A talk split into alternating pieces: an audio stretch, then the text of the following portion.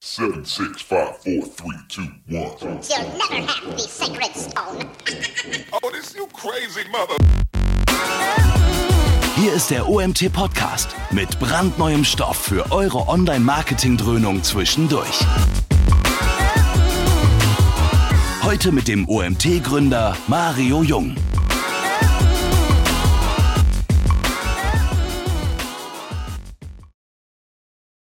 Ja, hallo zusammen zu unserem ersten Webinar diese Woche. Dieses Mal das Thema Affiliate Marketing. Im Hintergrund seht ihr schon den Markus. Hi Markus. Hallo zusammen.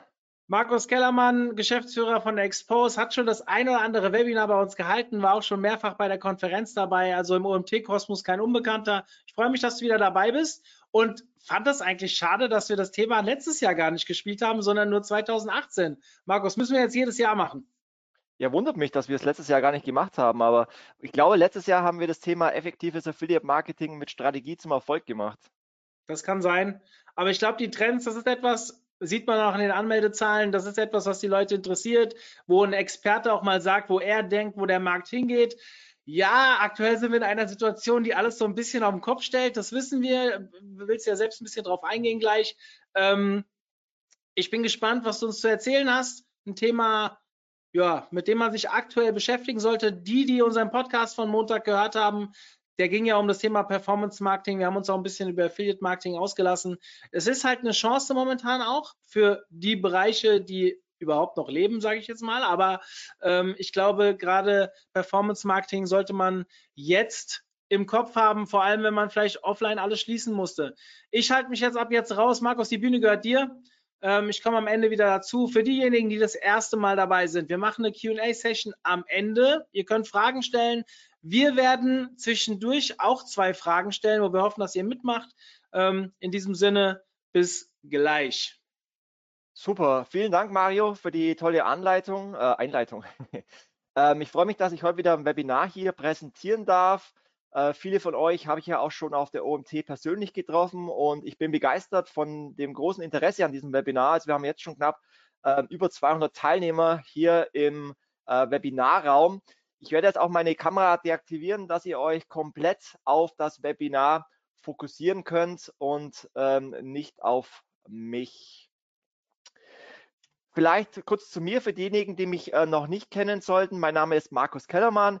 Ich bin jetzt schon seit über 21 Jahren im Online-Marketing aktiv, habe ursprünglich auch mal mit ähm, SEO begonnen und bin dann 2001 auch ins Affiliate-Marketing ähm, gerutscht. Ähm, wir haben eine eigene Agentur mit der Expose 360 in Augsburg mit 50 Mitarbeitern, haben uns dort spezialisiert auf die Bereiche Suchmaschinenoptimierung, PPC-Marketing, Affiliate-Marketing und Influencer-Marketing. Vielleicht hat der ein oder andere von euch auch schon meine Bücher gelesen, Affiliate Marketing Insights Teil 1 oder Teil 2 oder vielleicht auch schon den ein oder anderen äh, Blogbeitrag äh, auf affiliateblog.de, das ist unser großes Branchenportal. Zudem veranstalten wir auch mit der Affiliate Conference in München die größte Leitveranstaltung im Affiliate Marketing. Und wir haben auch noch einen eigenen Podcast mit Affiliate Musics, den findet ihr bei iTunes, Spotify, Soundcloud und auf termfrequenz.de. Und äh, diejenigen, die mich vielleicht auch schon persönlich kennen, die wissen, dass meine Mission es ist, Aufklärungsarbeit zu leisten für transparentes und sauberes Affiliate-Marketing und vor allem, dass ich Unternehmen helfen möchte, mit Affiliate-Marketing erfolgreich zu sein. Das ist meine Mission, ähm, das ist meine Leidenschaft. Dementsprechend möchte ich auch euch eine neue Kampagne äh, vorstellen, die heißt We Love Affiliate Marketing. Das Ganze ist eine Image-Kampagne von äh, mehreren Branchenteilnehmern und geht einfach mal auf Facebook. Dort findet ihr einen Facebook-Channel wie Lauf Affiliate Marketing. Wir wollen dort ein bisschen das positive Image des Affiliate Marketings hervorheben.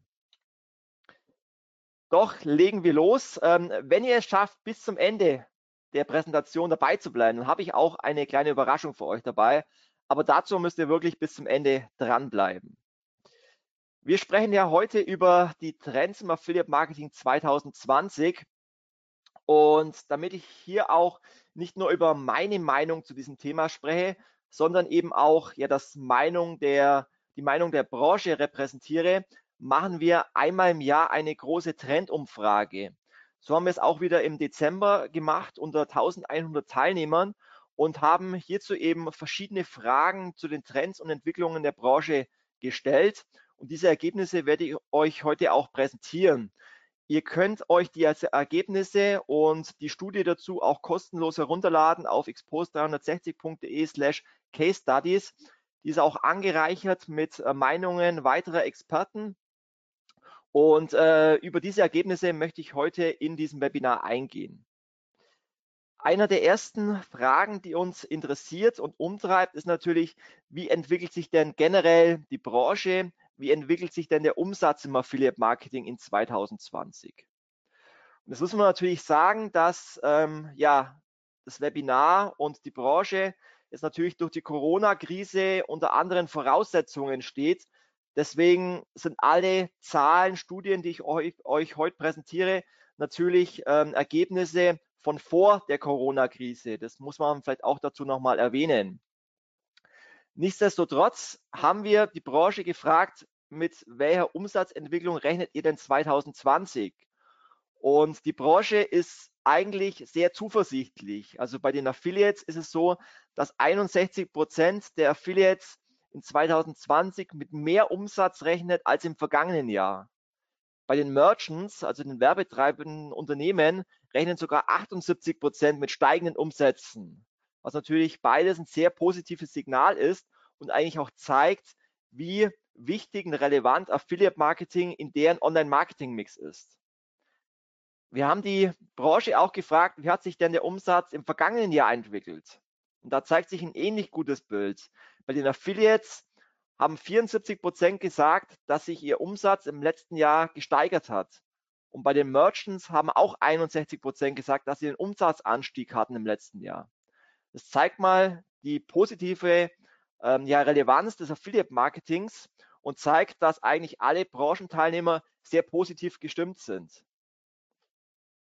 Doch was man natürlich nicht ausblenden kann, ist es natürlich die aktuelle Corona-Krise, die natürlich schon Einfluss hat auf die Umsatzentwicklung und jetzt zwar nicht nur im Affiliate-Marketing, sondern eigentlich auf die komplette Marketingbranche.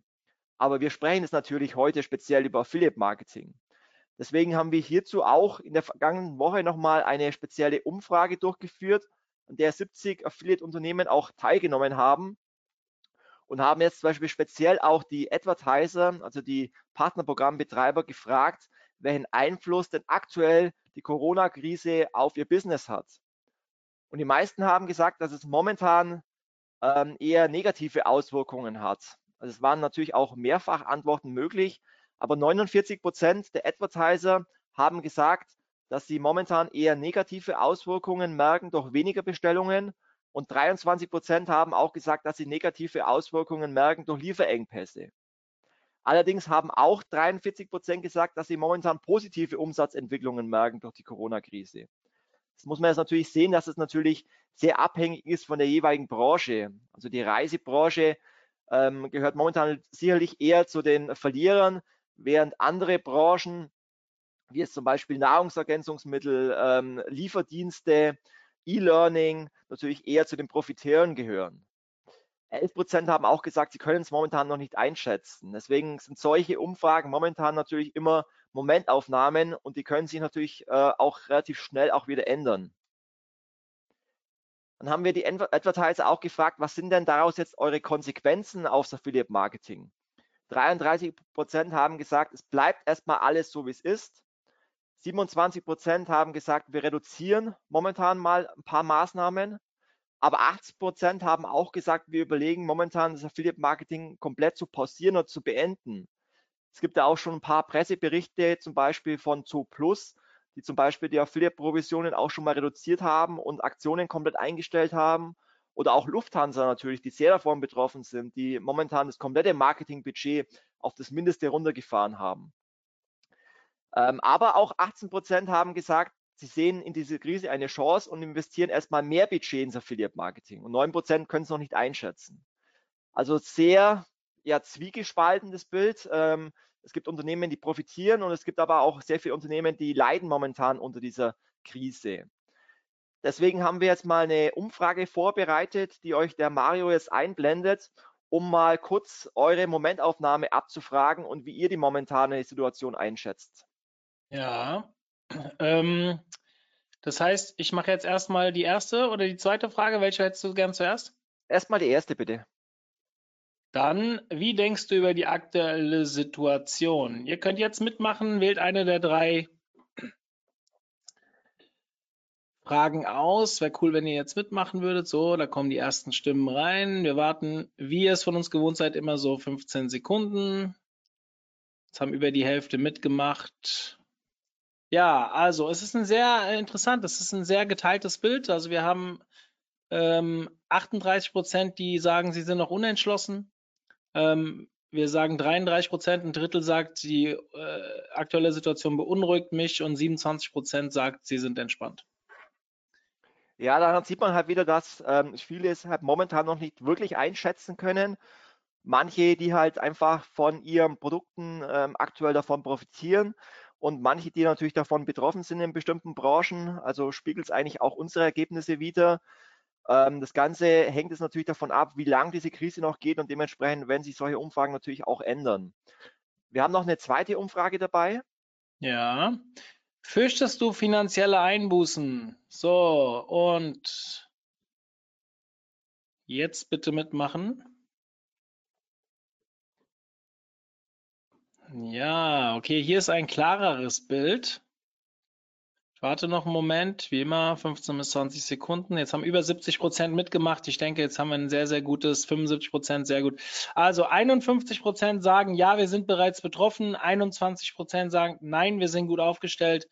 Und 28 Prozent sagt, ich bin noch unentschlossen, wie sich mhm. das weiterentwickelt.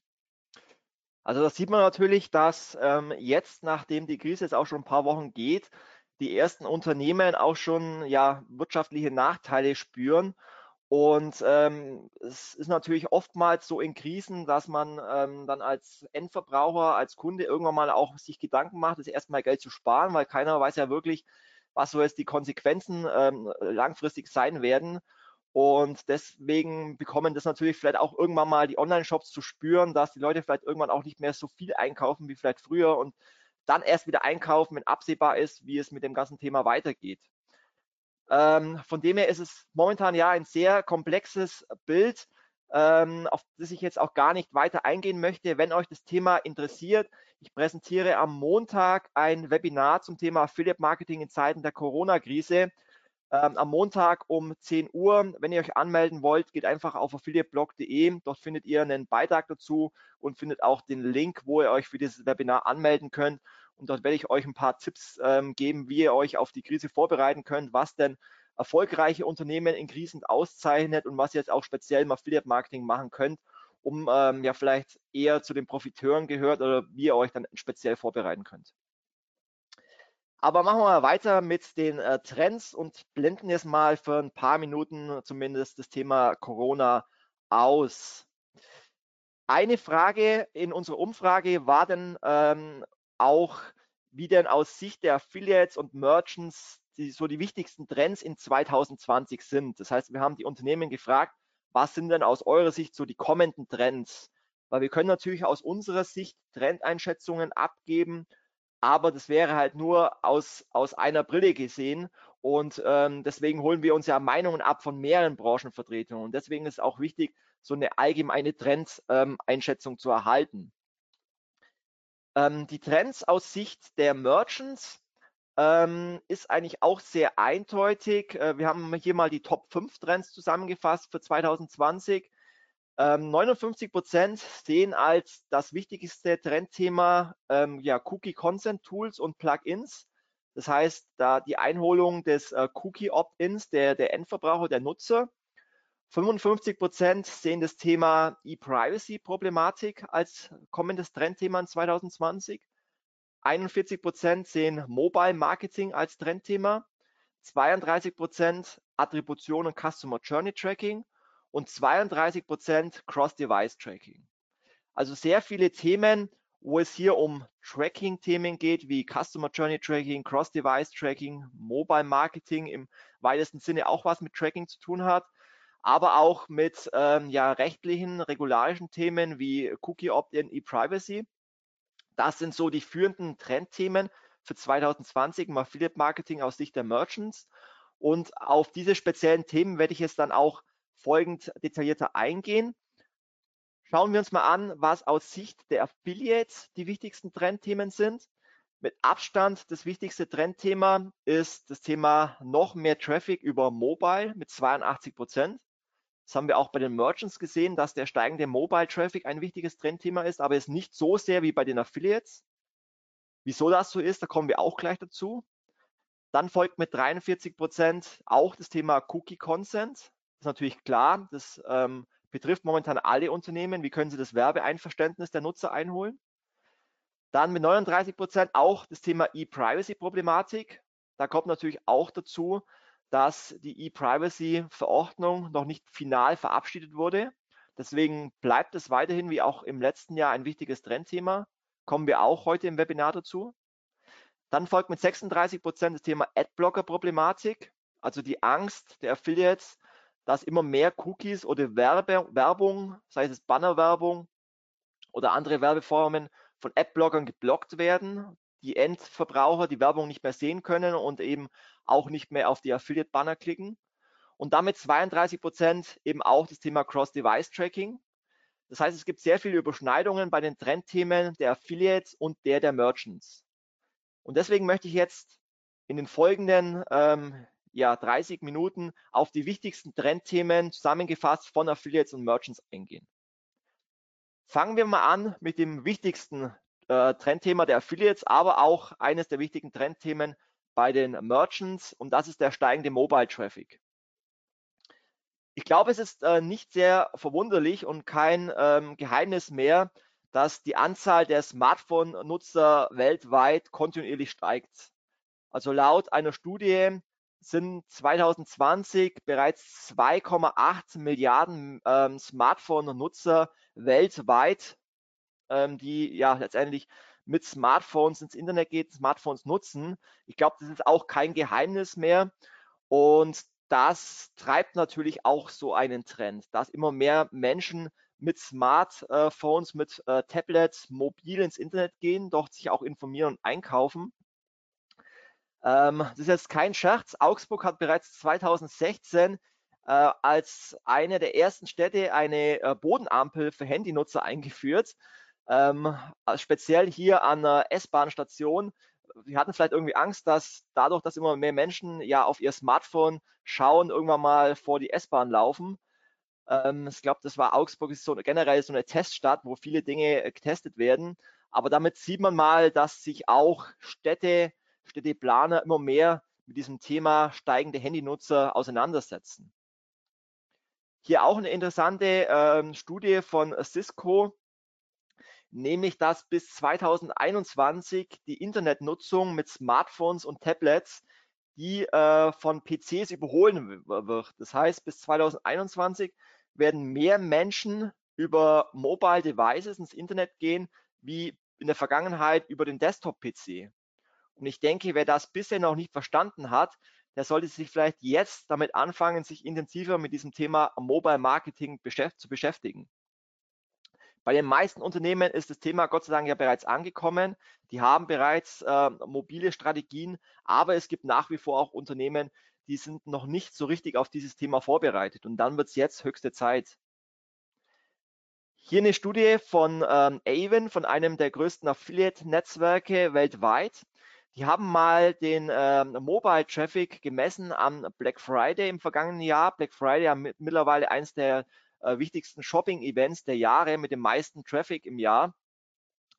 Und das sieht man anhand von verschiedenen Publisher-Modellen wie äh, Cashback, äh, Gutscheinseiten, ähm, Social Media Publisher, dass ähm, es mittlerweile Bereiche gibt, wo der äh, Mobile Traffic fast äh, so hoch ist wie der Desktop-Traffic. Das heißt, im Bereich Social war an Black Friday der Mobile-Traffic schon sogar höher, beim Cashback-Bereich bereits auch fast schon höher.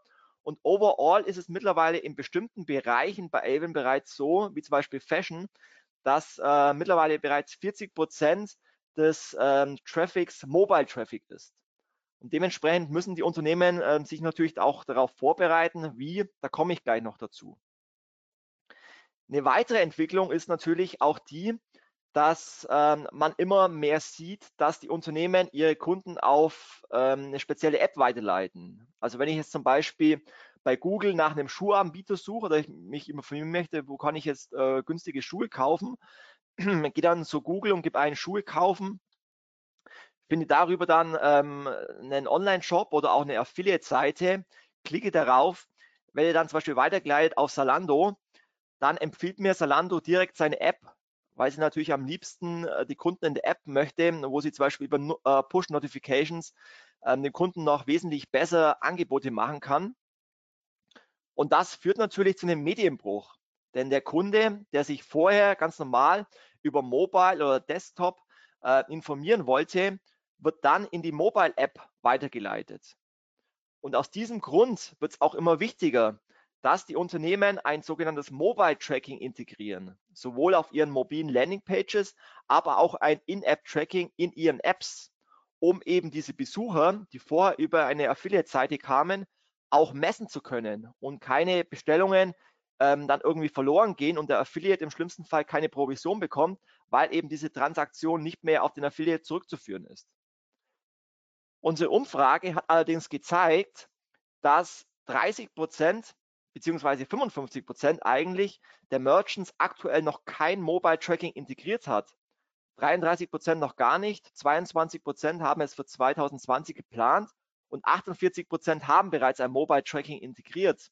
Aber es ist natürlich wichtig, dass irgendwann natürlich 100 Prozent der Advertiser auch ein Mobile Tracking integrieren, weil ansonsten können, wie gesagt, Bestellungen, die eben einen Medienbruch haben, auch nicht mehr richtig zugewiesen werden. Eine weitere Frage in unserer Trendumfrage war, wie viele ähm, Merchants denn bereits spezielle Mobile-Werbemittel zur Verfügung stellen. Weil natürlich ein Banner auf einem Smartphone eine andere Größe hat oder auf einem Tablet wie jetzt ein Banner auf einem Desktop-PC. Und auch da ist es so, dass bisher erst 36 Prozent der Merchants spezielle Mobile-Werbemittel zur Verfügung stellen. Es müssten eigentlich auch wesentlich mehr sein.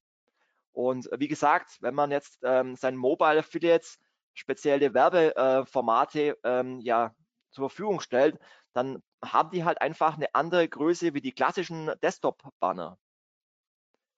Ähm, es gibt bereits viele Advertiser, die machen das schon so vorbildlich, die stellen schon spezielle Mobile-Werbemittel in den Affiliate-Netzwerken zur Verfügung, wie es hier mal ein Beispiel von MyDays oder ähm, Zoo Plus. Und wie gesagt, diese Banner haben einfach auch andere Größen. Deswegen ähm, meine Trendempfehlung für 2020, ganz wichtig, die Advertiser müssen unbedingt das Mobile Tracking der Affiliate-Netzwerke in ihren äh, Shop-Systemen integrieren. Wenn Sie eine App nutzen, müssen Sie unbedingt auch das In-App-Tracking integrieren, damit auch Bestellungen über Apps gemessen werden können. Ähm, Sie sollten auf jeden Fall spezielle Mobile-Werbemittel in speziellen Größen zur Verfügung stellen. Und ich glaube, was man eigentlich nicht mehr betonen äh, muss, ist, dass natürlich die äh, mobilen Webseiten auch mobile-friendly sein sollten. Aber ich glaube, das muss man jetzt mittlerweile nicht mehr erwähnen. Dann, wenn wir schon beim Thema Mobile sind und Medienbruch. Ähm, wir sprechen jetzt hier nicht nur um die Bestellungen, die über Mobile Devices generiert werden, sondern ich habe es auch gerade schon mehrfach erwähnt. Wir sprechen auch über den Medienbruch bei der Verwendung von mehreren Devices. Und dann spricht man hier von dem Thema Cross-Device-Tracking. Was letztendlich bedeutet, anhand dieser Grafik kann man es ähm, relativ gut erklären, ähm, der Nutzer, der Endverbraucher ähm, informiert sich vielleicht auf dem Weg äh, zur Arbeit oder zur Uni über ein Smartphone über, oder über ein Tablet, über bestimmte Produkte, aber bestellt dann letztendlich das Produkt in der Arbeit auf seinem Notebook oder auf dem Desktop-PC. Und dadurch gibt es natürlich auch wieder einen Medienbruch. Ganz häufig kommt es zum Beispiel vor bei informationsbedingten Themen, wie zum Beispiel Reisen, wo man sich vielleicht auf dem Weg zur Arbeit auf dem Handy inspirieren lässt über neue Urlaubsziele, aber dann die teure Urlaubsreise doch auf seinem Desktop-PC ausführlich bucht. Und das bedeutet natürlich wieder, dass der Affiliate-Partner vielleicht über ähm, das Mobile Device, über seinen Blog Informationsarbeit liefert, der Kunde dann aber auf dem Desktop-PC einkauft und dadurch dann die Provision auch nicht mehr dem Affiliate äh, zugewiesen werden kann, weil es eben diesen Medienbruch gibt.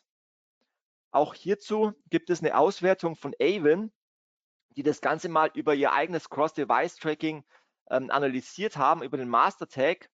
und festgestellt haben, dass es da auch wieder bestimmte Branchen gibt, wie zum Beispiel eben äh, Content Affiliates, sehr viele Blogs, aber eben auch ähm, Gutscheinpartner.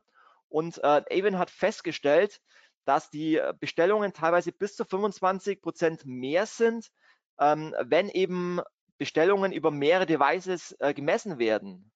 Und da sieht man, wie wichtig es ist, dass die Unternehmen auch ein Cross-Device-Analyse, ein Cross-Device-Tracking einsetzen. Und auch hier haben wir in unserer Trendumfrage mal gefragt, wie viele Unternehmen nutzen denn bereits ein Cross-Device-Tracking? Und erschreckenderweise machen das bisher erst 30 Prozent der Merchants, die auch wirklich deviceübergreifend den Kunden messen.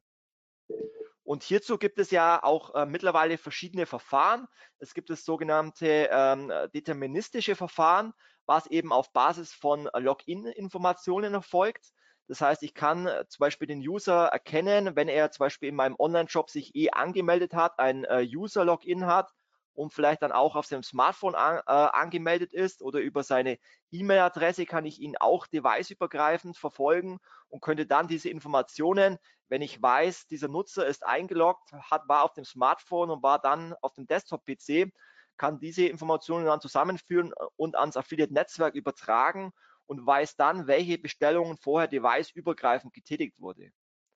Es gibt aber auch noch andere Verfahren, wie zum Beispiel das probabilistische Verfahren, wo mit mathematischen Hochrechnungen gearbeitet wird, die man dann den ähm, ja, Werbekunden zur Verfügung stellt. Also letztendlich, es gibt verschiedene Anbieter, die Cross-Device-Lösungen anbieten. Ähm, Facebook natürlich, die über die Facebook-ID äh, Cross-Device messen kann. Ähm, Google bietet ein Cross-Device-Tracking an. Es gibt aber auch andere Unternehmen wie Ematric, eine Telekom-Tochter, die eben mit den gerade angesprochenen mathematischen Hochrechnungen arbeitet. Criteo kann Cross-Device-Tracking. Es gibt andere Anbieter, wie zum Beispiel die Adobe Marketing Cloud oder CrossEngage aus Berlin. Ähm, und deswegen sollte man sich unbedingt als Unternehmen mit diesem Thema Cross-Device-Analysen beschäftigen. Es gibt da auch eine Studie von Google, die findet ihr auf uh, thinkwithgoogle.com, die auch mal die deviceübergreifenden Conversions gemessen haben und auch festgestellt haben, dass in bestimmten Branchen ähm, ja die Cross-Device-Bestellungen teilweise bis zu 33 Prozent sind. Und deswegen muss man sich mit dem Thema beschäftigen, weil wenn man mal den Durchschnitt sieht, dann kann man davon ausgehen, dass bis zu 20 Prozent der Bestellungen im Affiliate-Marketing nicht dem Affiliate zugewiesen werden, wenn es eben kein Cross-Device-Tracking gibt. Kommen wir zu einem nächsten Trendthema, das auch von vielen Affiliates und äh, Merchants genannt wurde. Das ist das Thema Customer Journey Betrachtung. Ich weiß, viele von euch decken sich jetzt genau das hier, nämlich dass wir schon seit Jahren auf vielen Konferenzen und Webinaren und Artikeln über das Thema Cross-Device-Tracking sprechen, Cross-Device-Analysen, manche nennen es auch User-Analysen ähm, oder User-Journey-Analysen, da gibt es ja viele unterschiedliche Begriffe dafür. Auch hier haben wir in unserer Trendumfrage mal gefragt, wie viele nutzen denn bereits ein Customer Journey Tracking? Und auch hier haben nur 35 Prozent der Merchants ähm, gesagt, dass sie bisher ein Customer Journey Tracking einsetzen, was aus meiner Sicht auch viel zu wenig ist. Doch ich möchte nochmal spezieller darauf eingehen, warum man denn sich überhaupt mit diesem Thema Customer Journey Analyse beschäftigen sollte. Meines Erachtens ist es so, dass ähm, man viele falsche Erkenntnisse gewinnt, wenn man seine ähm, Kundenbetrachtung nicht auf Basis von User Journey Betrachtungen durchführt. Ich möchte das Ganze mal ähm, verdeutlichen an einem ganz einfachen Beispiel. Wir haben hier mal den Online-Shop von otto.de, ähm, bei dem man sich zum Beispiel Badehosen kaufen möchte. Und wenn ich als Endverbraucher mir jetzt zum Beispiel hier eine Badehose kaufe, äh, weil ich vielleicht irgendwann mal in Urlaub fahren möchte, dann bietet zum Beispiel otto.de mittlerweile auch die Möglichkeit an, als Multi-Channel-Anbieter auch ähm, ja, Werbebuchungen auf seiner Seite durchzuführen. Und FTI Touristik hat hier zum Beispiel einen Werbebanner gebucht auf otto.de. Und der Kunde, der sich hier eine Badehose kauft, wird auf diesen Werbebanner vielleicht darauf aufmerksam, ah, ich könnte ja mit dieser Badehose vielleicht nächstes Jahr mal in die Türkei fliegen und dort Urlaub machen. Das ist sein erster Touchpoint mit äh, dem Tür Türkei-Urlaub äh, über FDI-Touristik. Er wird aber mit Sicherheit in diesem Moment nicht direkt den Urlaub buchen, sondern er wird sich erst weiter informieren, er wird mit seiner Frau sprechen, aber er hat hier den ersten Kontakt mit FDI-Touristik. Ein paar Tage später surft der gleiche Kunde äh, weiter im Internet möchte sich weiter über dieses Thema informieren und geht auf, auf eine Affiliate-Seite, wie es zum Beispiel hier den Türkei-Reiseblog. Dort informiert er sich über bestimmte Sehenswürdigkeiten in der Türkei und sieht auf dieser Seite wieder einen Banner von FDI-Touristik. Und damit festigt sich langsam ähm, sein Impuls, ähm, eben die Türkei-Reise über FCI zu, zu bestellen. Aber er wird jetzt immer noch nicht bestellen, weil die Reiseplanung, die User Journey im Reisebereich ist oftmals relativ lang. Das heißt, er wird sich äh, mit seiner Frau beratschlagen, er wird irgendwann seinen Urlaubsantrag einreichen und sich irgendwann dazu entscheiden, ähm, jetzt buche ich meine Urlaubsreise.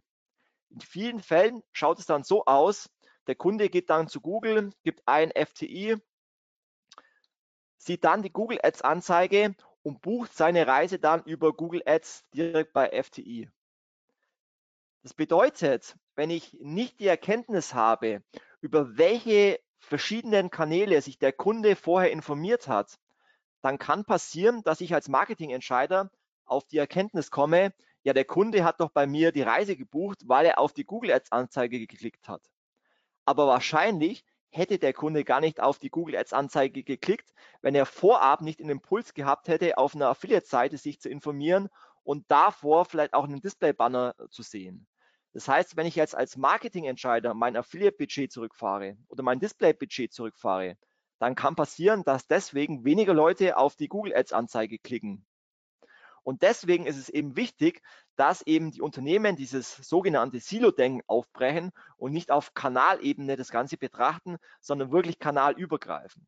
Und auch hierzu gibt es ja verschiedene Technologien, Unternehmen, die eben so ein Customer Journey anbieten. Ich bin kein Fan davon, jetzt nur eine Customer Journey Betrachtung in einem Kanal durchzuführen. Also auch Google bietet ja ähm, die Möglichkeit an, in seinem Google Ads Account die Customer Journey des Google Ads Accounts zu analysieren. Auch die Affiliate-Netzwerke bieten Möglichkeiten an, die Customer Journey innerhalb des Affiliate-Kanals zu analysieren. Aber damit bekomme ich eben nicht diese Informationen kanalübergreifend. Und um diese zu bekommen, brauche ich ein übergreifendes Tool. Dazu gibt es verschiedene Anbieter wie ExactTech, wie AdClear, wie Intelliate, wie die Google Analytics Suite, die man eben genau dazu verwenden kann.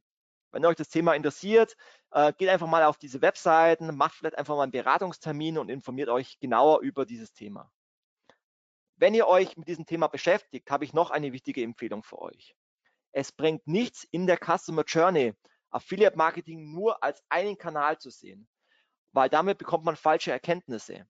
Affiliate-Kanal ist ja ähm, vielfältig. Es gibt Content-Affiliate, es gibt Gutschein-Affiliate, es gibt Preissuchmaschinen, es gibt Display-Affiliates, es gibt Retargeting-Affiliates, es gibt ähm, SEM-Affiliates. Und jeder einzelne Affiliate-Kanal hat einen unterschiedlichen Wertbeitrag innerhalb der Customer Journey. Das heißt, ein Content Affiliate ist oftmals in der Customer Journey äh, informieren, ganz am Anfang, während zum Beispiel ein Cashback oder Gutschein Affiliate ähm, am Ende der Customer Journey sein sollte. Und um diese Erkenntnisse zu bekommen, welcher Affiliate leistet welchen Wertbeitrag, ist es eben wichtig, Affiliate Marketing nicht nur als ein Kanal zu betrachten, sondern eben auch auf Publisher-Ebene. Ich habe hier mal ein Beispiel dabei von ähm, einer Technologie, die wir einsetzen, unsere Affiliate Toolbox, wo wir eben auch für Kunden ein Customer Journey Tracking anbieten. Und da sieht man mal auf ähm, ja, verschiedenen Ebenen, dass wir das nochmal untergliedert haben in Couponing Publisher, in Display Publisher, in Preisvergleich Publisher und so weiter. Und das ist ganz wichtig, um eben die Wechselwirkungen auch der einzelnen Publisher-Segmente besser zu erkennen. Noch ein wichtiger Hinweis ist, dass man ähm, auch den einzelnen Affiliate erkennt, dass ich ähm, im Customer Journey Tool, wie hier am Beispiel von unserer Affiliate Toolbox, auch die Publisher ID ähm, mitmesse. Das heißt, dass ich ganz genau erkennen kann, welcher Affiliate genau liefert welchen Wertbeitrag. Ist der Affiliate ähm, A, äh, liefert der mir mehr Wechselwirkungen als Affiliate B? Und um das ja zu erkennen, muss man eben in seinem Customer Journey Tracking Tool auch die Publisher ID mit übergeben. Das ist ganz wichtig, ansonsten bekommt man diese Information eben nicht. Äh, vielleicht nochmal zusammengefasst, was ich mit ähm, Customer Journey Tracking meine, ist jetzt im ersten Schritt nicht damit eine automatisierte Attribution der Provision zu bekommen, sondern mir geht es darum, um mit dieser Erkenntnis einfach besser analysieren zu können, welche Affiliate-Partner liefern mir ähm, ja, qualitativeren Traffic, welche Affiliate-Partner liefern, liefern mir einen Wertbeitrag Und ähm, deswegen muss ich mir Gedanken machen, äh, welche KPIs möchte ich messen über Customer Journey Tracking. Das heißt, möchte ich erkennen, welche Affiliates liefern mir äh, welchen Assist, also welchen Wertbeitrag für andere Online-Marketing-Kanäle. Dazu ist es eben auch wichtig, die Publisher-Modelle zu clustern, eben auf Kampagnenebene, auf Gutschein-Publisher, auf Cashback-Publisher, auf Display-Publisher, E-Mail-Publisher, Content-Publisher, Conversion-Booster und sämtliche Publisher-Modelle, die es gibt. Ich kann ähm, mit einem Customer Journey Tracking ermitteln, welche Affiliates liefern mir einen hohen Anteil an Aufmerksamkeit und Interesse. Ich kann in, ähm, messen, welche Publisher bieten mir einen hohen Anteil an Engagement-Quoten. Das kann ich zum Beispiel mit AdClear messen. Das heißt, ich kann mir ganz genau anschauen, welche Affiliates liefern mir viele Besucher in den Online-Shop und welcher Besucher hat sich denn wie viele ähm, Unterseiten in meinem Online-Shop angeschaut. Ich kann Mitnahmeeffekte messen, indem ich auswerte, ähm, ja, wie lang war denn überhaupt ein Kunde auf meiner Seite oder hat er innerhalb meines Shops die Seite verlassen, um sich vielleicht einen Gutscheincode zu holen. Und wenn ich diese ganzen Informationen messe, bekomme ich wesentlich qualitativere Erkenntnisse über einzelne Publisher und kann diese nochmal ganz, ganz neu bewerten, auch was Provisionen anbelangt. Kommen wir zum nächsten Thema. Wir haben die Affiliates gefragt, was sind aus eurer Sicht die Top 5 Probleme für 2020? 61 Prozent haben gesagt, ein fehlendes Cross-Device-Tracking. 57 Prozent haben gesagt, fehlendes Mobile-Tracking. 54 Prozent haben gesagt, intransparentes und nicht funktionierendes Tracking. 46 Prozent haben gesagt, Tracking-Cookies werden von App-Bloggern geblockt. Und 39 Prozent haben gesagt, ITP 2.x und Browser-Sanktionen gegen Tracking. Ich glaube, man bekommt ein sehr eindeutiges Bild, was aus Sicht der Affiliates eines der größten Probleme in 2020 ist. Nämlich alles, was mit Tracking zu tun hat. Und das spiegelt eigentlich genau auch die Top 5 Wünsche der Affiliates für 2020 wider. 57 Prozent der Affiliates wollen und wünschen sich ein sicheres Tracking. 57 Prozent wollen ein Cross-Device-Tracking. 54 Prozent wollen mehr Wertschätzung. 50 Prozent wollen mehr Transparenz und Einblick in die Tracking-Logik. 43 Prozent mehr Vielfalt bei den Werbemitteln. Also auch hier ist es so, zumindest bei den ähm, Top 3, Top 4, wünschen. Ich meine, es ist ja völlig klar, das Tracking ist die Basis des Affiliate-Marketings. Wenn nicht eindeutig gemessen werden kann, welche Affiliates mir Bestellungen geliefert werden äh, haben, zum Beispiel durch ein nicht funktionierendes Tracking oder fehlerhaftes Tracking, dann bekommen die Affiliates auch keine Provision und das ist ja die Grundlage. Und deswegen ist dieses ganze Thema Tracking enorm wichtig im Affiliate-Marketing und auch mein Appell an alle Advertiser, sich intensiv mit diesen Themen zu beschäftigen. Dann habe ich eingangs gesagt, ähm, dass bei den Advertisern eines der wichtigsten Trendthemen das Thema Consent Management Plattformen ist. Also ich denke, es ist auch nichts Neues, dass seit der DSGVO es äh, immer wichtiger wird, das Werbeeinverständnis der Nutzer abzuholen, also das sogenannte Cookie Opt-in. Und auch hier haben wir in unserer Trendumfrage die ähm, Merchants gefragt, wie viele denn bereits ein Consent Management Tool einsetzen. Und erschreckenderweise haben nur 13 Prozent gesagt, dass sie bisher ein Content Management Tool einsetzen, 61 Prozent noch nicht. Allerdings muss man auch sagen, dass diese Umfrage im Dezember stattfand und dass ich mittlerweile in den letzten Monaten ähm, immer mehr Shops ähm, sehe, die eben auch ein Content Management System einsetzen. Also ich glaube, da hat sich gefühlt ähm, in den letzten drei Monaten enorm viel getan. Von dem her würde ich diese Umfrage auch nicht mehr als aktuell ansehen. Ähm, was damit gemeint ist, ist letztendlich, dass man das Werbeeinverständnis der Nutzer abholt. Und da gibt es verschiedene Herangehensweise, verschiedene Systeme. Ich habe hier mal ein Beispiel von einer Consent Management Plattform dabei von eon.de.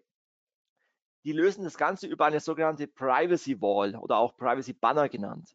Was man hier sieht, ist, dass man den Nutzer fragt, ob er das Werbeeinverständnis für sämtliche Cookies ähm, bestätigt. Das heißt, es gibt ja mehrere Arten von Cookies. Das ist auch die rechtliche Unterscheidung. Es gibt technisch notwendige Cookies, es gibt ähm, Analyse-Cookies und es gibt Werbe-Cookies. Und ähm, ja, mit dieser Cookie-Art, mit diesem, ähm, mit dieser Privacy Wall, ähm, ja, wird eigentlich alle Cookies gleichzeitig abgefragt und der Nutzer hat die Möglichkeit, diese zu bestätigen oder diese abzulehnen. Ähm, es gibt erste Studien auch von User Centrics, äh, einer der größten Anbieter von Content Management Systemen, die über diese Art der Consent-Einholung eine Zustimmungsrate von 90 Prozent haben. Man muss sagen, dass es rechtlich ein bisschen im Graubereich ist, weil man nicht die einzelnen Cookie-Arten abfragt, sondern sozusagen alle über einen Kamm schert. Ein anderes Beispiel ist hier die Cookie-Abfrage vom äh, FC Bayern.de, die das auch mit User-Centrics durchgeführt haben, nach vielen verschiedenen A-B-Tests, was denn am besten funktioniert. Am besten funktioniert anscheinend äh, auch ein, ein grüner äh, Button, weil der für positiv klingt. Es gibt auch so Content-Management-Systeme, die dann mit einem Countdown äh, runterwärts arbeiten, um damit vielleicht auch nochmal Druck aufzubauen. Hier ist es zum Beispiel nicht die Möglichkeit, äh, auch abzulehnen, sondern es wird hier nur mit einem OK allen ähm, Bannern zugestimmt.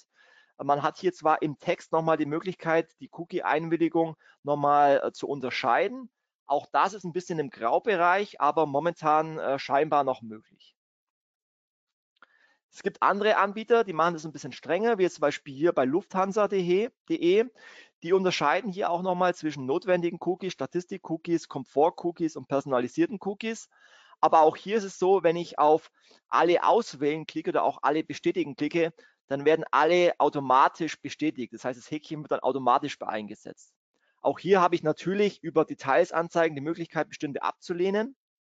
Aber auch das hier ist eine smarte äh, Lösung, um alle Cookies äh, zu bestätigen. Es gibt aber auch Anbieter, wie jetzt zum Beispiel auf Hilton. Bei den Hilton Hotels sieht man, die machen es schon wesentlich strenger. Hier ist es so, dass ich wirklich bei jeder Cookie-Kategorie zustimmen muss, ja oder nein. Also hier kann ich nicht mehr mit einem Klick alle automatisch bestätigen, sondern es sind nur die technisch notwendigen, also die erforderlichen Cookies automatisch gesetzt.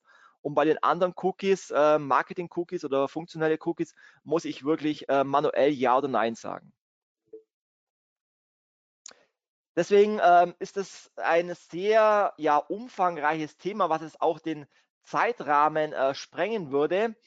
Ähm, was ich allerdings sagen möchte, dass man sich, wenn man so ein äh, Konsenssystem einführt, sich vorab sehr intensiv mit diesem Thema auseinandersetzen sollte, weil man da sehr viel auch falsch machen kann. Und es ist auch so, dass manche Experten sogar das Affiliate-Cookie auch sogar als technisch notwendiges Cookie sehen. Denn ein Cookie, was im Affiliate-Marketing erst ein sinnvolles Abrechnungsmodell für Werbeleistungen ermöglicht, ähm, die eventuell gerade auf diesen Online-Shop geführt haben, mag vielleicht nicht technisch not, nicht technisch erforderlich sein, aber erst mit seiner Hilfe kann er ja eine werbefinanzierte Website auch redaktionelle Inhalte finanzieren, die eben für den Nutzer wertvoll sind. Und dieses Erfordernis eines Cookies in Verbindung mit einer je nach Gestaltung sehr geringen Beeinträchtigung der Rechte der Nutzer sollte es daher nahelegen, zuzugestehen, dass diese Cookie in seiner einfachsten Form ebenfalls unbedingt erforderlich entsprechend den Ausnahmen der E-Privacy sind. Und es gibt ja auch noch das berechtigte Interesse, aber wie gesagt, das würde den Zeitrahmen sprengen. Und wenn ihr euch intensiver mit diesem Thema auseinandersetzen wollt, kann ich euch ein neues White Paper des äh, BVDWs empfehlen. Gibt einfach bei Google ein BVDW Datenschutz konformes Affiliate Marketing.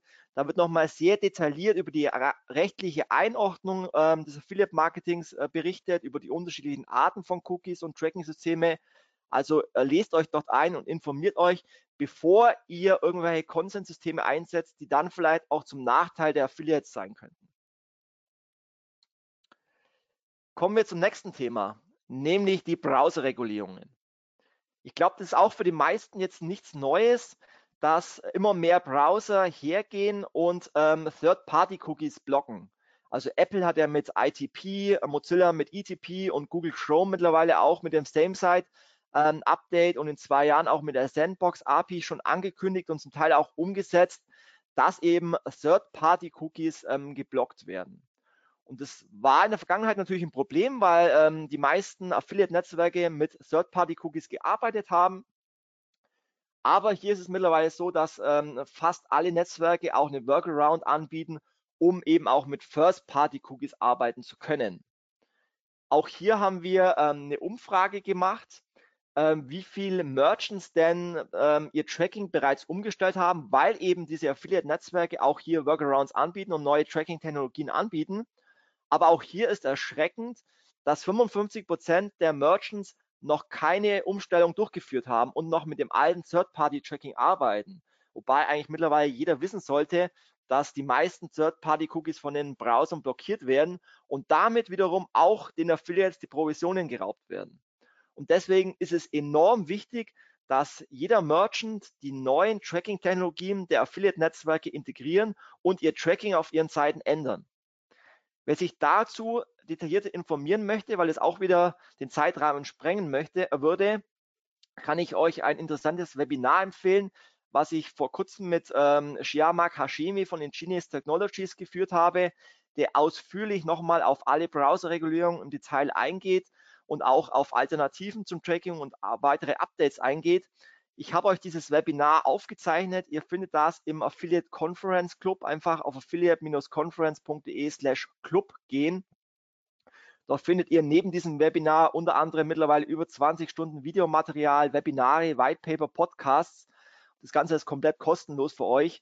Also meldet euch gerne im Affiliate Conference Club an und dort findet ihr eben dieses Webinar, wo man ausführlich über diese äh, Maßnahmen gegen Browser-Regulierungen nochmal sprechen werden. Ja, was sind weitere Trendthemen für 2020? Eins, was die letzten Jahre viele ähm, Themen beschäftigt hat, ist das Thema E-Privacy-Verordnung. Ähm, das Cookie Opt-in, worüber ich vorhin gesprochen habe, ist ja immer noch die Frage, wie bindend ist es jetzt, ähm, wie konkret ist es und wie muss es jetzt wirklich rechtlich bindend ausschauen. Und was ja die DSGVO seit ähm, zwei Jahren regelt, ist ja letztendlich den Datenschutz an sich. Und die E-Privacy-Verordnung soll ja nochmal speziell die elektronische Kommunikation regeln. Und ähm, über die E-Privacy-Verordnung wurde in den vergangenen Jahren sehr viel gesprochen. Ähm, die folgte ja aufgrund der E-Privacy-Richtlinie. Und es gab immer wieder Zyklen, wo die E-Privacy-Verordnung neu überarbeitet wurde. Und es fehlt nach wie vor die Zustimmung des EU-Rates, damit die E-Privacy-Verordnung ähm, in allen EU-Ländern auch bindend ist. Und das ist bisher noch nicht äh, erfolgt. Das heißt, es gab immer wieder neue Veränderungen der einzelnen ähm, Ratspräsidentschaften und es gibt immer noch keine Abstimmung. Deswegen hängt dieses Thema E-Privacy-Verordnung nach wie vor wie so ein Damoklesschwert über der Affiliate-Branche. Die neueste Anpassung zum Beispiel durch die kroatische Ratspräsidentschaft ist erst äh, vom 21. Februar 2020. Die haben den neuen Entwurf der E-Privacy-Verordnung veröffentlicht. Und ähm, der heißt, dass die kroatische, der kroatische Entwurf ähm, erkennt unter anderem ein berechtigtes Interesse am Speichern von Cookies ohne den Cookie-Consent der Nutzer an, nach Artikel 8 Absatz 1, weil ein Finanzierungsinteresse der werbefinanzierten Online-Presseveröffentlichungen und audiovisuellen Mediendienste besteht. Also die sagen sogar, dass ähm, bei werbefinanzierten Modellen wir auch dem Affiliate-Marketing zum Beispiel gar kein ähm, Cookie-Opt-in äh, nötig wäre. Also ihr seht, da ist immer noch Bewegung drin und das Thema wird sich sicherlich noch eine Zeit lang ziehen. Aber irgendwann wird es auch eine E-Privacy-Verordnung geben. Da werden wir nicht drum herum kommen. Und ähm, dadurch, dass es eben wie so ein Damoklesschwert über der Branche hängt, haben auch nach wie vor viele Unternehmen ja eine gewisse Angst davor. Und das war auch eine Frage unserer Trendumfrage. Und äh, 74 Prozent der Affiliates sehen nach wie vor eine Gefahr in einer möglichen E-Privacy-Verordnung.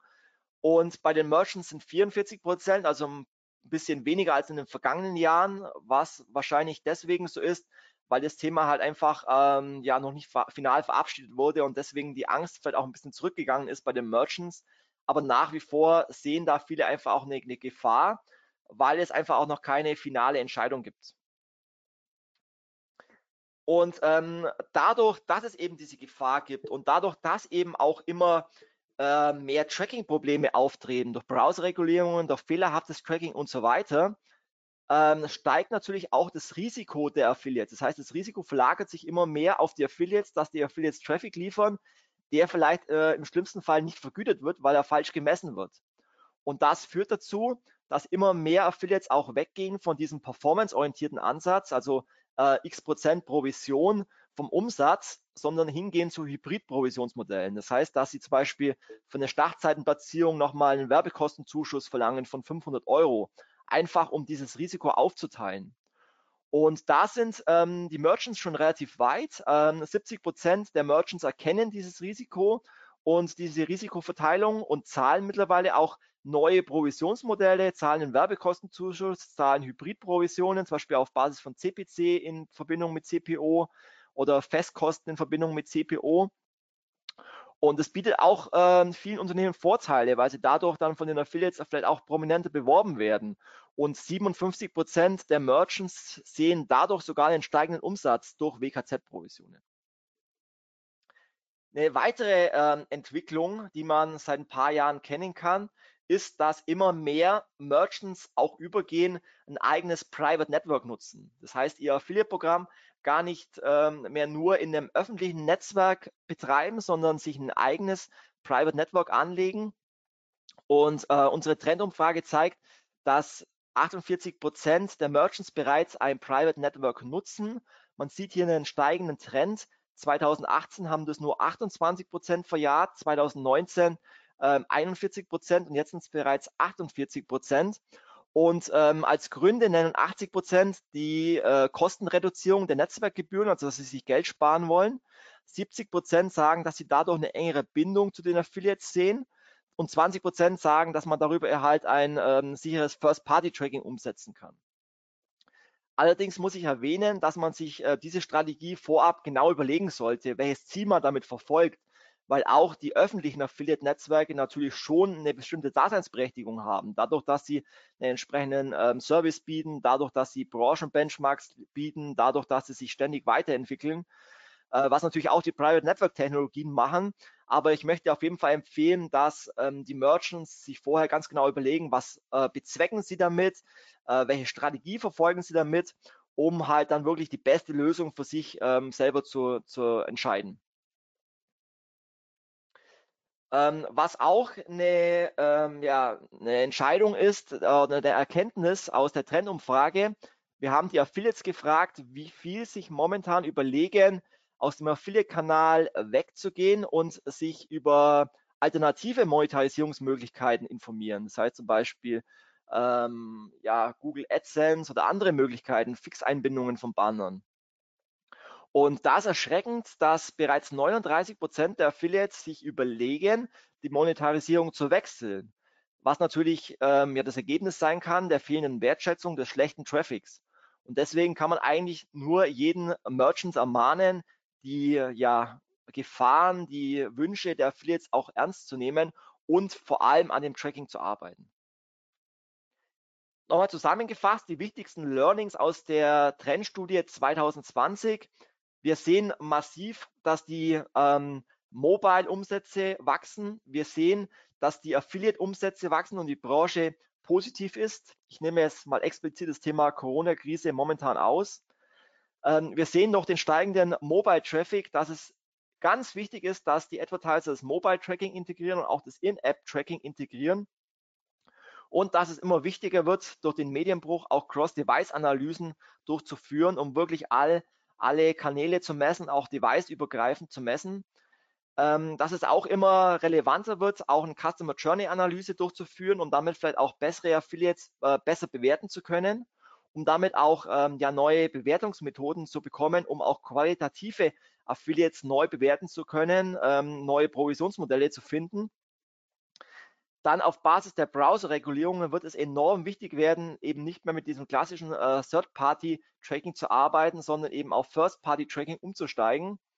Und es wird immer wichtiger, dass man eben wirklich ein transparentes und sicheres Tracking gewährleistet, weil das ist wirklich essentiell für die Zukunft des Affiliate-Marketings. Und wo wir auch sicherlich nicht drum herum kommen werden, ist eben ähm, ja die Cookie-Banner, die Consent-Management-Systeme zu integrieren, aber eben darauf zu achten, dass wirklich der Affiliate-Kanal doch auch richtig integriert ist, welche Cookie-Kategorie man ähm, verwendet. Und dazu empfehle ich euch auch einfach nochmal das White Paper des BVDWs. Dann habe ich euch ja vorab eine Überraschung versprochen, wenn ihr bis zum Schluss ähm, dabei bleibt. Und ich sehe an der Teilnehmerzahl, dass die meisten ähm, noch dabei sind. Deswegen habe ich noch eine kleine Überraschung für euch. Ihr wisst ja, am 9. November findet in München das zehnjährige Jubiläum der Affiliate Conference statt, unsere Konferenz mit über 500 Teilnehmern. Das wird sicherlich ein riesen Branchenhighlight mit ganz tollen äh, Vorträgen. Und nur heute bekommt ihr von mir ähm, den einmaligen Sonderpreis von 99 Euro. Normal kostet das Ticket für die Affiliate-Konferenz 259 Euro. Aber ich sage immer, außerordentliche Situationen bedürfen außerordentliche Maßnahmen und die Corona-Krise ist eine außerordentliche Situation. Deswegen bekommt ihr von mir heute das Ticket für die Affiliate Conference für nur 99 Euro. Was ihr dazu machen müsst, ist auf der Affiliate Conference Website im Ticket Center den Rabattcode OMT99 einzugeben. Dann öffnet sich eine neue äh, Ticketkategorie, wo ihr das Ticket für 99 Euro kaufen könnt. Wichtig ist, das Ticket ähm, gilt nur für eine Person und nur heute. Morgen gilt dieser Code nicht mehr. Das war's soweit. Ähm, bleibt gesund. Ähm, das ist ganz wichtig in der heutigen Zeit und gerade jetzt äh, nichts wichtiger als das. Und jetzt ähm, gehe ich gerne noch eu auf eure Fragen ein. Ihr könnt mir aber gerne auch jederzeit eine E-Mail schreiben oder mich anrufen, wenn ihr Fragen habt. Und jetzt freue ich mich gerne auf eure Fragen. Ja, danke Markus für die ausführliche Erklärung zu den Affiliate Marketing Trends. Ich finde das immer sehr spannend, was ihr da mit eurer mit euren Reporters auf die Beine stellt. Ähm, es sind noch ein paar Fragen reingekommen. Ich möchte aber gerne erstmal dazu aufrufen, noch mehr Fragen zu stellen. Wir haben noch ein paar Minuten Zeit, also eine Viertelstunde theoretisch können wir gerne noch weitermachen.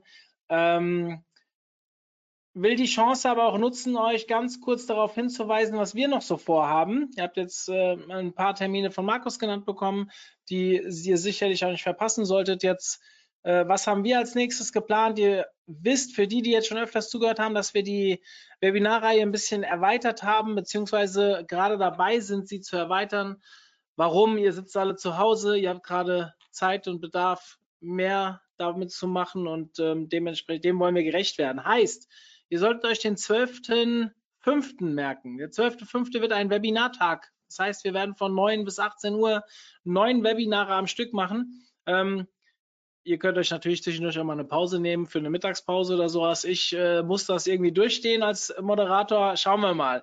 Ähm, wird allerdings um das Thema SEO gehen. Wir werden dort mit der Campix zusammen den zweiten Tag nicht komplett nachholen. Das geht ja gar nicht bei der Menge der Vorträge, die die dort anbieten, aber ähm, neun Vorträge, die eigentlich am zweiten Tag der SEO Campix stattgefunden hätten, finden in Zusammenspiel mit der mit Marco von der Campix ähm, bei uns statt. Darüber hinaus haben wir einige Wochen von zwei auf drei Webinare hochgehoben. Schaut mal rein, es sind wirklich geile Themen und coole Speaker dabei. Wenn ich geile Speaker gesagt hätte, hätte komisch geklungen, oder? Ähm, ihr wisst, wie ich es meine. Ähm, wird eine richtig coole Sache die nächsten Monate und mal abgesehen von dem, was da draußen los ist, wird das vielleicht dem einen oder anderen dann auch helfen. So, jetzt sind ein paar Fragen reingekommen, Markus. Ich lese einfach mal vor. Ähm, als Advertiser müssen viele Aufgaben manuell ausgeführt werden, zum Beispiel die Publisher-Akquise. Markus, wie denkst du über Automation im Affiliate-Marketing? Ja, Automation betrifft ja momentan viele Branchen, ähm, auch in der Online-Marketing-Branche. Und es gibt sicherlich ähm, Kanäle wie ähm, Google Ads, Facebook Ads, wo man mit Automatisierung sehr viel machen kann. Man muss verstehen, dass Affiliate Marketing zum sehr großen Teil People's Business ist. Das heißt, es sind viele einzelne Persönlichkeiten, viele einzelne Affiliates. Und es gibt sicherlich Tools, wo man als Akquise ähm, viel automatisieren kann. Aber dann geht es natürlich darum, den Affiliate persönlich anzusprechen und auf das jeweilige Partnerprogramm aufmerksam zu machen. Und es ist äh, letztendlich eine Vertriebsarbeit, den Affiliate davon zu überzeugen, ähm, dass ja, er dieses Partnerprogramm jetzt bewerben soll. Ähm, bei der Akquise an sich ähm, ist mir jetzt noch kein Tool bekannt, was jetzt speziell ähm, nach automatisiert nach Affiliate-Partnern ähm, sucht. Also wir selber nutzen verschiedene Tools wie Termlabs, wie ähm, Searchmetrics, ähm, um qualitative Affiliates zu finden. Wir nutzen auch den Kiwi Finder, ähm, um nach Affiliates zu finden. Aber dann geht es immer darum, ähm, die Tools zu nutzen, um Publisher zu finden und aber die dann auch persönlich anzusprechen. Ja. Ähm, Affiliate-Netzwerke profilieren sich immer mehr über Service für Advertiser. Welche Chancen und Gefahren ergeben sich daraus für Agenturen? Ähm, sehr gute Frage. Ähm, also ich sage immer, das Affiliate-Netzwerk oder die Affiliate-Technologie ist ja erstmal per se ähm, die Schnittstelle zwischen dem Affiliate-Partner und dem Merchant. Das heißt, das Wichtigste im Affiliate-Marketing ist der Affiliate-Partner, der den Traffic liefert, der Merchant, der den Traffic bekommt und den Affiliate vergütet. Und zwischendrin ist die Technologie die vor allem ähm, ein sicheres Tracking gewährleisten soll. Und dann ist es natürlich jetzt so, dass es bestimmte Netzwerke gibt, die es mittlerweile auch äh, Agenturleistungen mit anbieten. Da ist natürlich die Frage, die sich jeder Advertiser stellen sollte, ähm, ob die Affiliate-Netzwerke, die ja eigentlich für das Thema Tracking ähm, zur Verfügung stehen, auch ähm, die nötige Expertise haben, um auch beratend den Kunden ähm, zu betreuen. Und was man natürlich sehen muss, dass natürlich, äh, wenn man es mal ganz negativ sieht, die Affiliate-Netzwerke immer das Ziel haben, natürlich äh, möglichst viel Affiliate-Provision auszubezahlen, weil sie ja natürlich durch ihr Geschäftsmodell von den Affiliate-Branchen, äh, von den Affiliate-Provisionen äh, leben. Und eine Agentur hat eher das Ziel, ähm, den ROI zu optimieren, den ähm, Advertiser richtig zu beraten, die richtige Strategie zu finden.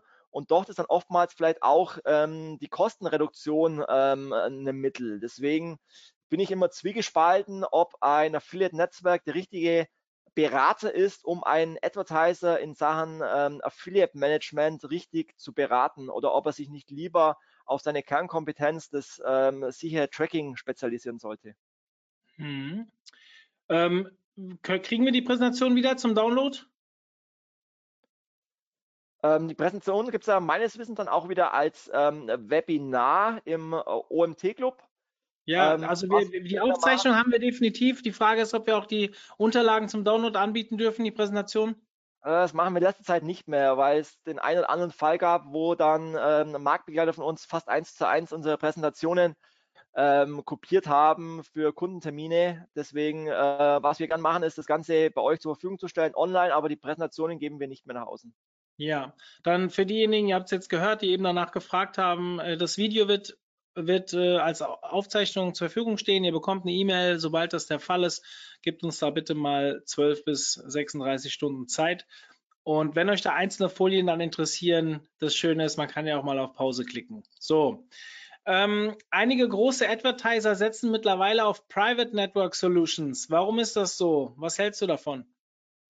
Ich habe es ja vorhin gezeigt an der Auswertung, äh, dass für 80 Prozent der Grund dafür ist, dass sie Netzwerkkosten einsparen wollen, also dass sie sich einfach Geld sparen wollen. Ähm, wenn das der Grund ist, ähm, ja, muss man halt schauen, ob das die richtige Strategie ist, weil auch mittlerweile die meisten Affiliate-Netzwerke ähm, ja Lösungen anbieten, ähm, auch das Ganze günstiger äh, anzubinden. Es ist halt immer die Frage, welche Serviceleistungen man benötigt. Ähm, es hängt immer davon ab, welche Strategie man verfolgt, ob man jetzt ähm, mit weniger ausgewählten Affiliate-Partnern zusammenarbeiten möchte und die sich sehr eng an sich binden möchte.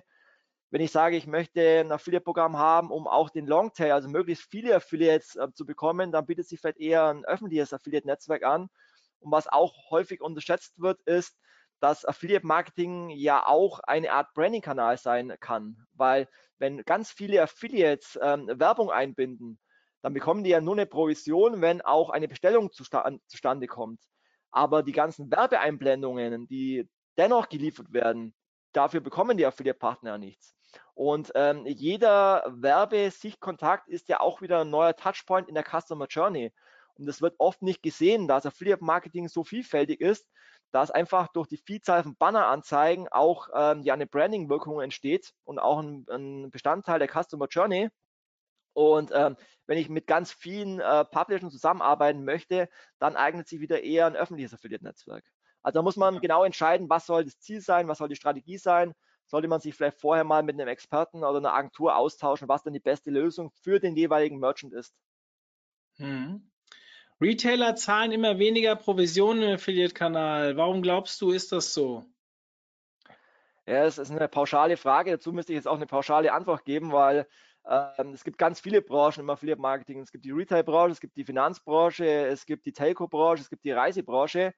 Man kann es äh, per se nicht sagen, dass Retailer die wenigste Provision bezahlen, sondern ähm, letztendlich ist es ja eine Win-Win-Situation für beide Seiten. Das heißt, es muss sich ja wirtschaftlich ähm, sowohl für den Advertiser rechnen, als auch der Affiliate muss so viel damit verdienen, damit er auch den jeweiligen Advertiser prominent bewirbt. Von dem her ist meine Empfehlung immer, dass sich beide Seiten intensiv austauschen. Ähm, das heißt, der Advertiser sollte auf den Affiliate zugehen, ähm, wie viel Provision er benötigt, um möglichst viel Traffic an den Advertiser ähm, zu liefern. Und äh, deswegen kann ich jetzt nicht per se sagen, dass Retailer weniger Provision zahlen. Hm, okay. Ähm, vielleicht nochmal abschließend zur, zur Gesamtsituation. Du hast ja gesa gesagt, oder wir haben eben gesehen, dass einige ähm, auch sehr positiv aus dieser Krise jetzt vielleicht rausgehen könnten in Bereichen. Hast du eine, ein Gefühl dafür, ähm, wo sich das jetzt noch hinentwickeln könnte? Also dazu kann ich jedem nochmal unser Webinar empfehlen am Montag um 10 Uhr, genau zu dem Thema. Findet den, den Link auf affiliateblog.de. Letztendlich ist es so, dass gerade in Krisen Unternehmen ja auch anfangen, Fixkosten zu reduzieren. Und ähm, dazu gehören oftmals auch Werbe- und Marketingkosten. Der große Vorteil im Affiliate-Marketing ist, dass es rein performanceorientiert ist. Das heißt, Affiliate-Marketing kann davon profitieren, dass Unternehmen ähm, den Affiliate-Kanal eher am letzten ähm, ausschalten, weil sie ja wirklich auch nur zahlen, wenn Umsatz generiert wird. Während andere Branding-Kanäle, man merkt es jetzt schon bei großen Unternehmen wie Ströer im Out-of-Home-Bereich, dass hier ähm, sehr viele ähm, ja, Werbebudgets storniert werden oder verschoben werden, weil wenn die Menschen nicht mehr rauskommen, dann bringt auch keine äh, Out-of-Home-Werbung mehr was. Und davon kann Affiliate Marketing momentan profitieren, dass es eben performanceorientiert ist. Aber welche Langzeitfolgen das ganze Thema auf Marketing an sich hat, ich glaube, das kann momentan noch wirklich keiner absehen. Aber ich ja. kann bestimmte Prognosen abgeben und das werde ich auch am Montag machen in meinem Webinar. Ja, vielleicht mal meine Meinung dazu, für die, die den Podcast am Montag nicht gehört haben. Ähm, also ich habe schon das Gefühl, dass der Online-Markt extrem stark davon profitiert. Jetzt gibt es natürlich die Einzelfälle, die in Branchen unterwegs sind, die ähm, ja, sehr in Mitleidenschaft gezogen werden. Ich kann jetzt mal mit dem breiten Blick als Agentur, Herr Haber, mal draufschauen. Auch wir als Agentur sind sehr breit aufgestellt, also nicht irgendwie auf Branchen ähm, spezialisiert.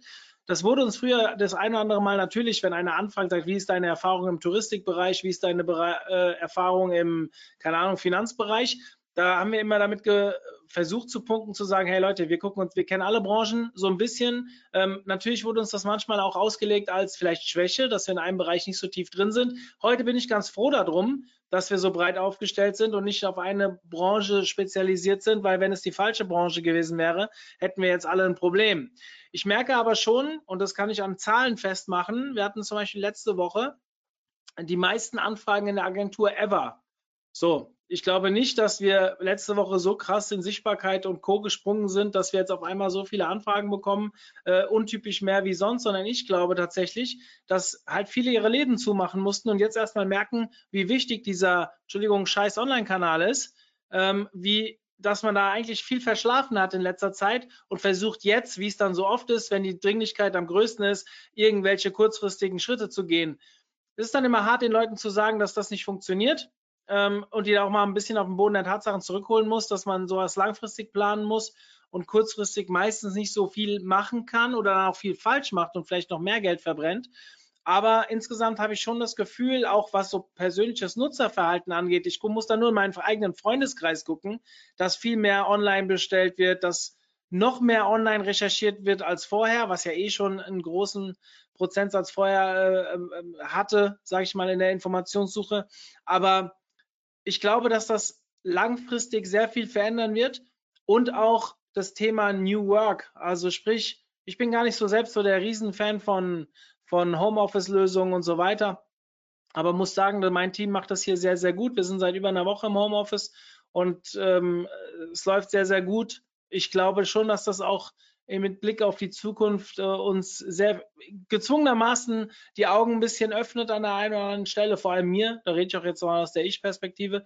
Ähm, ich glaube, dass wir da sehr, sehr viele gute Sachen mitnehmen können. Und das heißt ja nicht, dass die ganzen guten Sachen von früher dann nicht mehr da sind. Sie werden ja auch alle zurückkommen, aber vielleicht dieser neue Blick auf die Situation wird vielen, vielen in meinen Augen helfen. Und ich glaube, dass alle jetzt merken sollten, dass dieser, diese neue Möglichkeit, neu ist sie ja gar nicht mehr, aber äh, des Online-Marketings, des äh, Online-Vertriebs, äh, E-Commerce ähm, einfach immer wichtiger wird und da werden wir einen Sprung in dem in dem Segment erleben. Das glaube ich, so dass auch alle ihr, die, die, sich damit beschäftigen und sich ja auch hier bei uns immer regelmäßig weiterbilden, vielleicht kurzfristig mal einen Job verlieren, vielleicht kurzfristig weniger Aufträge haben, aber langfristig wahrscheinlich die Expertise deutlich mehr gebraucht wird, als sie vorher gebraucht wurde. Deswegen bleibt am Ball in meiner, Entschuldigung, in meinen Augen. Und ich glaube, ihr werdet davon profitieren. So viel zu meiner Einschätzung. danke, dass so viele dabei geblieben sind und sich auch mein, meine Einschätzung noch angehört haben. Markus, dir vielen, vielen Dank für deine Zeit, für deine Ausarbeitung. Hat mir wieder sehr viel Spaß gemacht und das wiederholen wir dieses Mal aber äh, in 2021 wieder, oder? Auf jeden Fall, definitiv. Schön. Dann viel Erfolg bei deinem Webinar am Montag. Leute, guckt rein, wenn ihr euch mit dem Thema beschäftigen wollt. Ansonsten sind wir dann nächste Woche wieder für euch da. Oh, jetzt muss ich noch kurz gucken, was da ansteht. Ähm, ah ja, ein SEO-Thema am 31. Ähm, da geht es darum, dass man auch viel zu viel Content haben kann und Content-Vernichtung auch zu mehr Traffic führen kann, wenn man es richtig macht. Und wir haben nächste Woche das Thema Behavioral Pricing. Da geht es ein bisschen in die Psychologie, Preispsychologie. Finde ich ein sehr spannendes Thema. Sollte man sich mit beschäftigen, gerade wenn man einen Online-Shop führt. Nein, eigentlich immer, wenn man etwas verkauft. Und äh, ja, vielleicht seid ihr ja wieder dabei. In diesem Sinne, ich bin raus. Markus, dir eine schöne Restwoche. Und Danke, bleib gesund. Ja, bleibt gesund, wollte ich gerade auch sagen. In diesem Sinne, ciao, ciao. Ciao. So.